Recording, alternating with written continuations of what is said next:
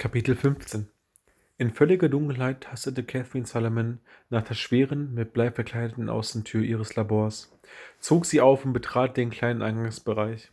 Die Reise über die Leere hinweg hatte nur 90 Sekunden gedauert, und doch schlug ihr das Herz bis zum Hals. Nach drei Jahren sollte man eigentlich glauben, dass man sich daran gewöhnt hat. Catherine war jedes Mal erleichtert, der Dunkelheit von Magazin 15 fliehen und diesen hellen, sauberen Raum zu betreten. Der Würfel war ein massiver fensterloser Kasten. Jeder Quadratzentimeter der Innenwände und der Decke war mit einem steifen Geflecht aus Titan verkleideten Bleifasern überzogen, was dem Ganzen das Aussehen eines Käfigs in einem Betonkasten verlieh. Trennwände aus milchigem Plexiglas unterteilten den Raum in verschiedene Abteilungen. Ein Labor, einen Kontrollraum, eine Werkstatt, ein Bad und eine Bibliothek. Catherine ging mit forschen Schritten ins Hauptlabor. In dem hellen, sterilen Arbeitsbereich funkelten hochentwickelte Geräte zur quantitativen Analyse. Paarweise verbundene Elektroencephalographen, ein Femtosekundenkamm, eine magnetooptische Falle sowie Rauschgeneratoren als physikalische, als physikalische Zufallsgeneratoren. Obwohl die noetische Wissenschaft modernste Technologie einsetzte, waren ihre Ergebnisse weitaus mystischer als die kalten Hightech-Maschinen, die sie erbrachten. Der Stoff, aus dem Magie und Mythen bestanden, wurde rasch zur Realität, denn ständig kamen schockierende neue Daten hinzu, welche die Richtigkeit der Theorie erhärteten, die der noetischen Wissenschaft zugrunde lag, dass der menschliche Geist über ungenutztes Potenzial verfügte. Die grundlegende These war simpel. Bis jetzt haben wir nur an der Oberfläche unserer geistigen und spirituellen Fähigkeiten gekratzt. Experimente in Einrichtungen wie dem Institut für Noetische Wissenschaften IONS in Kalifornien und der Princeton Engineering Anomalies Research Lab hatten unumstößlich bewiesen, dass menschliche Gedanken, sofern richtig gelenkt und gebündelt, eine physische Masse beeinflussen und verändern konnten. Diese Experimente waren keine billigen Tricks wie das Löffelverbiegen, sondern streng bewachte wissenschaftliche Untersuchungen, die allesamt das gleiche außergewöhnliche Ergebnis erbrachten. Die menschlichen Gedanken standen tatsächlich in einer Wechselbeziehung mit der stofflichen Welt, ob es nun uns bewusst war oder nicht, und bewirkten Veränderungen bis hinunter auf die subatomare Ebene. Der Geist triumphiert über die Materie. Im Jahre 2001, in den Stunden nach den schrecklichen Ereignissen des 11. September, machten die noetischen Wissenschaften einen Quantensprung nach vorn. Damals entdeckten vier Forscher, dass die Messwerte von insgesamt 37 voneinander unabhängigen Zufallsgeneratoren mit einem Mal weit weniger zufällig wurden, als die Gedanken eines großen Teils der schockierten Menschheit sich in gemeinsamer Trauer auf eine einzige Tragödie konzentrierten. Offenbar hatte das Einsein diese gemeinsame Erfahrung, die Verschmelzung von Millionen menschlicher Geister, die Funktionen dieser Geräte beeinflusst, ihre Ausgaben strukturiert und Ordnung ins Chaos gebracht. Wie es schien, entsprach diese aufsehenerregende Entdeckung dem alten spirituellen Glauben an ein kosmisches Bewusstsein, einem Verschmelzen menschlichen Denkens in gewaltigem Ausmaß, das tatsächlich in der Lage war, in Wechselwirkung mit der Materie zu treten. Erst vor kurzem hatte man bei Studien über Massenmeditation und Gebete ähnliche Ergebnisse bei Zufallsgeneratoren erzielt, was der Behauptung der noetischen Autorin Lynn McTaggart neue Nahrung gab, dass das menschliche Bewusstsein, wie sie es beschrieben hatte, eine Substanz außerhalb des menschlichen Körpers war, eine Energie höchster Ordnung in der Lage, die physische Welt zu verändern. McTaggarts Buch Intention sowie eine Reihe weiterer Studien hatten Catherine fasziniert. Nunmehr bestand das Ziel ihrer weltweiten webbasierten Studie TheIntentionExperiment.com darin, die Frage zu beantworten, wie das menschliche Denken die Welt beeinflussen konnte. Ausgehend von dieser Grundfrage hatten Catherines Forschungen den Beweis erbracht, dass man mit konzentriertem Denken im wahrsten Sinne des Wortes alles beeinflussen konnte, die Wachstumsrate von Pflanzen, die Geschwindigkeit und Richtung der Bewegung von Tieren, die folgende Zellteilung in einer Petrischale, die Synchronisation autonomer Systeme und die chemischen Reaktionen im eigenen Körper. Selbst die kristalline Struktur eines sich bildenden festen Stoffes vermochte der menschliche Geist zu verändern. So hatte Catherine durch die Kraft ihrer Gedanken, positiver Gedanken, in einem Erlenmeyer-Kolben Eiskristalle von makelloser Symmetrie erschaffen. Unglaublicherweise ließ sich auch die gegenteilige Wirkung erzielen. Bei negativen Gedanken bildeten sich Kristalle, die keinerlei Struktur und Ordnung aufwiesen. Das Chaos. Der menschliche Geist konnte im wörtlichen Sinne die stoffliche Welt verwandeln. Je kühner Catherines Experimente wurden, desto erstaunlicher wurden ihre Ergebnisse. Ihre Laborversuche hatten ohne jeden Zweifel bewiesen, dass der Spruch „Der Geist triumphiert über die Materie“ nicht bloß das Mantra irgendeiner New Age Selbsthilfegruppe war. Der Geist besaß tatsächlich die Fähigkeit, den Zustand der Materie zu verändern. Wichtiger noch, er verfügte über die Macht, die physische Welt anzuregen, die sich in eine bestimmte Richtung zu bewegen Wir sind die Herren unseres eigenen Universums. Auf subatomarer Ebene hatte Catherine bewiesen, dass Teilchen erscheinen und wieder verschwinden konnten, und dies allein aufgrund ihrer Absicht, diese Partikel beobachten zu wollen. In gewissem Sinne ließ erst Catherine Wunsch, ein bestimmtes Teilchen zu sehen, dieses entstehen. Der Physiker Heisenberg hatte dieses Phänomen schon vor Jahrzehnten konstatiert. Nun war es zu einem der grundlegenden Prinzipien der noetischen Wissenschaften geworden. Mit den Worten Lynn McTaggarts, das lebendige Bewusstsein ist der Einfluss, der eine Möglichkeit in eine Wirklichkeit verwandelt. Die wichtigste Zutat bei der Erschaffung unseres Universums ist das Bewusstsein, das es beobachtet. Der, erstaunliche, der erstaunlichste Aspekt von Catherines Arbeit jedoch war die Erkenntnis gewesen, dass die Fähigkeit des menschlichen Geistes, die stoffliche Welt zu beeinflussen, durch Übung verstärkt werden konnte. Absicht war eine erlernte Fähigkeit. Und wie bei der Meditation bedurfte auch die Beherrschung der wahren Macht des Gedankens der Übung. Manche Menschen hatten von Natur aus eine größere Begabung als andere, die physische Welt zu beeinflussen. Im Lauf der Geschichte hat es immer wieder Menschen gegeben, die auf diesem Gebiet wahre Meister geworden waren. Das ist der Missing Link zwischen moderner Wissenschaft und antiken Mystizismus. So lautete ein Ausspruch von Catherines Bruder Peter.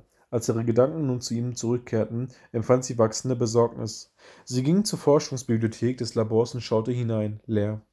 Die Bibliothek war ein kleiner Leseraum, zwei Morosstühle, ein Holztisch, zwei Stehlampen und eine Wand mit Regalen aus Mahagoni, in denen sich an die 500 Bücher befanden. Catherine und Peter hatten hier ihre sämtlichen Lieblingstexte vereint, Schriften, deren, Brand, deren Bandbreite von moderner Quantenphysik bis hin zu antiken Mystizismus reichte. Die meisten von Catherines Büchern hatten Titel wie Quantenbewusstsein, die neue Physik und Prinzipien Neuralwissenschaften. Ihrem Bruder wiederum gehörten ältere, eher esoterische Titel wie das Kybalion, der Soha, die tanzenden Wuli-Meister und eine Übersetzung sumerischer Keilschrifttafeln aus dem Britischen Museum. Der Schlüssel zu unserer wissenschaftlichen Zukunft, pflegt der Peter oft zu sagen, ist in unserer Vergangenheit verborgen. Selbst ein Leben lang Gelehrter in Geschichte, Naturwissenschaften und Mystizismus hatte Peter seine Schwester dazu ermutigt, ihre Universitätsausbildung mit dem Verständnis früher hermetischer Philosophie zu bereichern. Sie war erst 19 Jahre alt gewesen, als Peter ihr Interesse an der Verbindung zwischen moderner Wissenschaft und antikem Mystizismus entfacht hatte. Sag mal, Kate, hatte er sie gefragt, als sie in ihrem zweiten Jahr in Yale auf Urlaub daheim gewesen war. Was lesen Studenten an den Elite-Unis heutzutage in theoretischer Physik? Catherine hatte in den von Büchern überquellenden Familienbibliothek gestanden und ihre Leseliste rezitiert. Beeindruckend, sagte Peter. Einstein, Bohr und Hawking sind Genies der Neuzeit, aber liest doch etwas Älteres? Catherine kratzte sich am Kopf. Du meinst Schriften von Newton oder Galilei? Peter lachte. Noch älter. Trotz seiner erst 27 Jahre hatte Peter sich bereits einen blendenden Ruf in der akademischen Welt erworben und er und, er und Catherine genossen diese Art von spielerischen intellektuellem Sparring. Älter als Newton? Für Catherines geistigen Ohr erschienen Namen wie Ptolemäus, Pythagoras und Hermes Trismegistos. Diesen überholten Kram liest doch keiner mehr. Peter Solomon fuhr mit dem Finger über das lange Regal mit dem gesprungenen Lederrücken und den alten, verstaubten Bänden. Die wissenschaftliche Weisheit der Alten war atemberaubend. Die moderne Physik beginnt erst jetzt, das alles zu verstehen. Peter, sagte Catherine, du hast mir schon erzählt, dass die alten Ägypter die Hebelgesetze lange von Newton verstanden haben und dass die frühen Alchemisten auf demselben Niveau gearbeitet haben wie die moderne Chemie. Ja und? Die heutige Physik beschäftigt sich mit Konzepten, die sich die Alten nicht einmal vorstellen konnten. Zum Beispiel? Zum Beispiel äh, das EPR-Paradoxon. Die Quantenphysik hatte unzweifelhaft bewiesen, dass alle Materie miteinander verbunden war, verschränkt in einem einzigen vereinheitlichten Geflecht. Eine Art universalen Einheit. Oder willst du mir weismachen, die Alten haben sich zusammengesetzt und über diese Theorie diskutiert? Aber sicher, erwiderte Peter und wischte sich das lange dunkle Haar aus der Stirn. Das, was du die Verschränkung von Teilchen nennst, war die Grundlage ursprünglicher Glaubensformen. Die Namen dafür sind so alt wie die Geschichte selbst. Dharmakaya, Tao, Brahman. Ta tatsächlich ist die älteste spirituelle Queste des Menschen die Suche nach seiner eigenen Verschränkung, nach dem Gefühl, mit allen Dingen verbunden zu sein.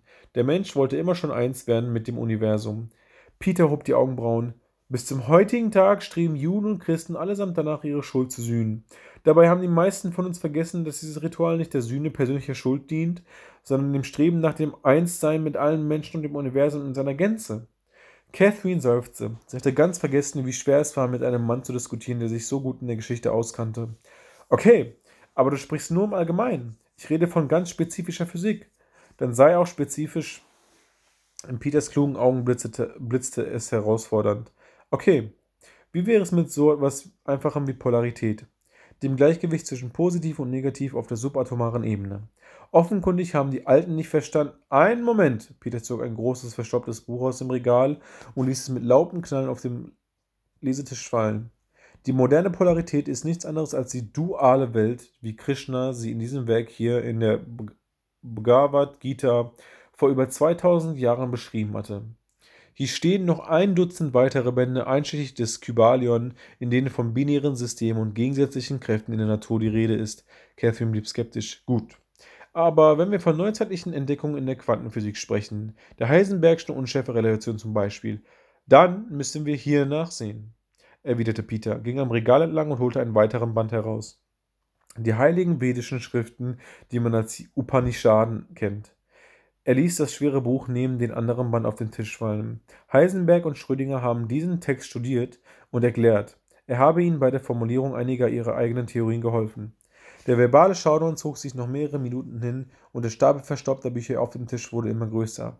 Schließlich warf Catherine genervt die Hände in die Höhe. Okay, du hast deinen Standpunkt klar gemacht. Aber ich will topaktuelle theoretische Physik studieren. Die Zukunft der Wissenschaft. Ich habe meine Zweifel, dass Krishna und Vyasa viel zur Superstring-Theorie oder multidimensionalen kosmologischen Modellen beizutragen hatten. Da hast du recht. Das hatten sie nicht. Peter hielt kurz inne und ein Lächeln erschien auf seinen Lippen. Wenn du über die Superstring-Theorie sprichst, erneut ging er an seinem Regal entlang, dann redest du von diesem Buch hier. Er zog einen riesigen, in Leder gebundenen Folianten heraus und ließ auch ihn mit lauten Krachen auf den Tisch fallen. Das ist eine Übersetzung aus dem 13. Jahrhundert, aus dem mittelalterlichen Aramäisch. Die Superstring-Theorie behandelt im 13. Jahrhundert? Catherine schüttelt den Kopf. Jetzt komm aber. Bei der Superstring-Theorie handelt es sich um ein aktuelles kosmologisches Modell. Sie basiert hier auf neuesten wissenschaftlichen Beobachtungen und ließ den Schluss zu, dass das multidimensionale Universum nicht aus drei, sondern eher aus zehn Dimensionen bestand, die über vibrierende sogenannte Strings interagierten, ähnlich wie die Saiten einer Violine. Catherine wartete, während ihr Bruder, deren den schweren Buchdeckel aufklappte, das reich verzierte Inhaltsverzeichnis durchging und dann eine Stelle nicht weit vom Anfang aufschlug. Lies das. Er deutete auf eine ausgeblichene Seite voller Text und Diagramme. Pflichtbewusst studierte Catherine die Seite. Die Übersetzung war altmodisch und sehr schwer zu lesen, doch zu Catherines großem Erstaunen beschrieb der Text klar und deutlich das exakt gleiche Universum, wie es auf einer modernen Superstring-Theorie postuliert wurde. Ein zehndimensionales Universum widerhallender Strings. Als sie weiterlas, schnappte sie mit einem Mal nach Luft und griff sich mit der Hand an die Brust. Mein Gott! Es beschreibt sogar, wie sechs dieser Dimensionen miteinander verschränkt sind und als eine agieren. Beinahe ängstlich trat sie einen Schritt zurück. Was ist das für ein Buch? Peter grinste. Eines, von dem ich hoffe, dass du es eines Tages lesen wirst. Er blätterte zur Titelseite zurück, wo auf einer reich verzierten Vignette drei Worte prangten. Der vollständige Soha. Obwohl Catherine den Soha nie gelesen hatte, wusste sie, dass er eines dass er einer der fundamentalen Texte des früheren jüdischen Mystizismus war. Einst hielt man das Werk für so mächtig, dass nur die gelehrtesten Rabbis es lesen durften. Catherine beäugte den Folianten. Willst du damit sagen, die alten Mystiker wussten, dass das Universum zehn Dimensionen hat? So ist es. Peter deutete auf eine Illustration, die zehn ineinander verschlungene Kreise zeigte, den Sepirot. Die Nomenklatur ist offensichtlich esoterisch, aber die Physik dahinter ist sehr weit fortgeschritten. Catherine wusste nicht, was sie dort was sie darauf erwidern sollte. Aber warum studieren es dann nicht mehr Leute? Ihr Bruder lächelte. Das wird geschehen. Ich verstehe nicht. Catherine, wo, wir wurden in wunderbaren Zeiten geboren. Eine große Veränderung steht bevor. Die Menschen stehen an der Schwelle einer neuen Epoche, in der sie beginnen werden, ihren Blick wieder auf die Natur und die alten Wege zu richten. Sie werden wieder zu den Ideen zurückfinden, wie sie im Soha und anderen antiken Schriften überall auf der Welt zu finden sind. Der Tag wird kommen, da die moderne Wissenschaft ernsthaft damit beginnen wird, die Weisheit der Alten zu studieren. Und das wird der Tag sein, da die Menschheit Antworten auf jene Frage findet, die sich ihr noch immer entziehen. Noch in derselben Nacht begann Catherine voller Eifer die antiken Texte ihres Bruders zu studieren. Sehr bald gelangte sie zu der Einsicht, dass Peter recht hatte. Die Alten besaßen eine grundlegende wissenschaftliche Weisheit. Die heutige Wissenschaft machte weniger Entdeckungen als vielmehr Wiederentdeckungen. Offenbar hatte die Menschheit einst die wahre Natur des Universums verstanden hatte dieses Wissen jedoch losgelassen und vergessen. Die moderne Physik kann uns helfen, uns zu erinnern. Diese Queste war Catherines Lebensziel geworden. Sie setzte fortgeschrittene Wissenschaften ein, um das Wissen und die Weisheit der Alten wiederzuentdecken. Und es war mehr als akademischer Nervenkitzel, was ihre Motivation am Leben erhielt. Hinter allem steckte Catherines Überzeugung, dass die Welt dieses Verständnis brauchte. Heute mehr denn je. Im hinteren Teil des Labors sah Catherine den weißen Kittel ihres Bruders am Haken neben ihrem hängen. Einem Reflexfolgen zog sie ihr Handy aus der Tasche und schaute aufs Display. Keine neuen Nachrichten. Eine Stimme hallte in ihrer Erinnerung wieder. Das, wovon ihr Bruder glaubte, dass es in Washington verborgen ist, es kann gefunden werden. Manchmal überdauert eine Legende Jahrhunderte. Und sie überdauerte sie lange Zeit aus einem ganz bestimmten Grund. Nein, sagte Catherine laut. Das kann unmöglich sein. Manchmal war eine Legende bloß eine Legende.